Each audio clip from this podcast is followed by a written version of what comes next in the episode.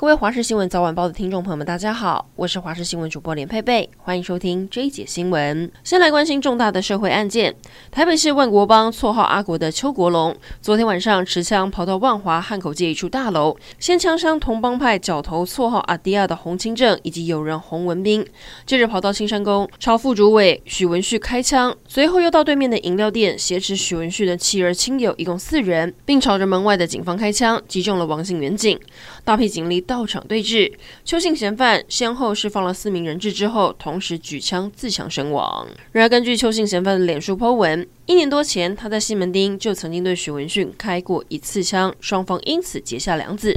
这一次会再度开枪，疑似是因为遭到许姓男子跟其他万国帮角头打压。他在脸书上抱怨。当初泡茶不是都说好和解了？没有想到这一年多来不断被欺负，才会愤而犯案。不过在犯案前八小时，邱姓嫌犯还跟女儿一起吃饭，两人一起合照，还在脸书上打卡。我与最爱的女儿约会中，看似父女情深。没有想到这成为了最后的午餐。高雄警方查获中南部有机车行贩卖仿冒的机车黄金油封链条牟利，一条原厂要两千多块的链条，仿冒品以六百到九百元出售。员警表示，劣质链条品质不稳，有容易断裂的危险，会影响到行车安全。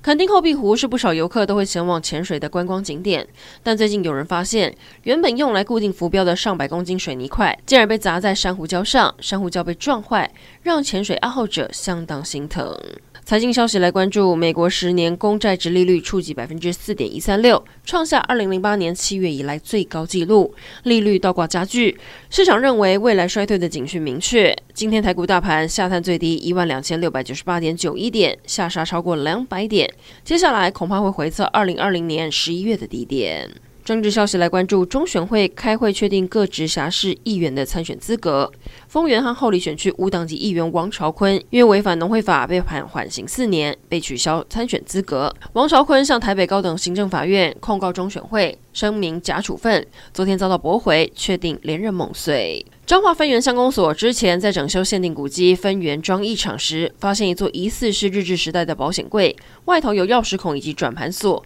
但年代久远，没有钥匙，也没人知道密码，大家都不知道保险柜里放什么东西。一开始相公所寄出五千元的奖金，想吸引各地好手，但都挑战失败，因此相公所现在加码到一万元，希望有开锁高手来打开保险柜。国际消息来关心，俄罗斯总统普丁宣布，莫斯科片面声称并入领土的四个乌克兰占领区实施戒严令，而这四个地区的地方领导人将会获得额外的维安权利。当地官员表示，赫尔松情势非常困难，还指出乌克兰锁定基础建设，直接威胁民众的安全。消息传出后，大批乌克兰居民扶老携幼，等待搭船搭车，预估至少会撤离五到六万人，直奔俄罗斯。